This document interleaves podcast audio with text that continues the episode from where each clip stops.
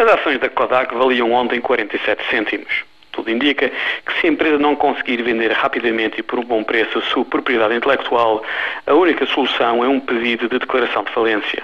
Nos Estados Unidos, este pedido pode ser usado para reorganizar a empresa ou para a liquidar. A Kodak foi fundada há 131 anos e foi durante muito tempo um dos gigantes empresariais dos Estados Unidos. Hoje em dia, os melhores e os mais talentosos querem trabalhar em empresas como a Apple ou a Google. Há 40 anos, a Kodak era o destino destas pessoas. A empresa foi consistentemente inovadora durante décadas, até inventou a máquina fotográfica digital. Infelizmente para a empresa, nunca conseguiu tirar partido desta tecnologia. A queda da Kodak diz-nos muito sobre o processo de destruição criativo do capitalismo norte-americano. O número de empresas que falham é muito elevado.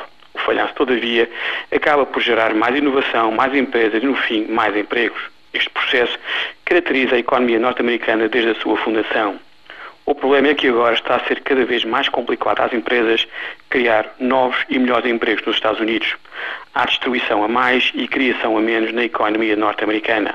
Vem aí uma nova geografia económica. E este será o principal tema da campanha eleitoral para as presidenciais de novembro.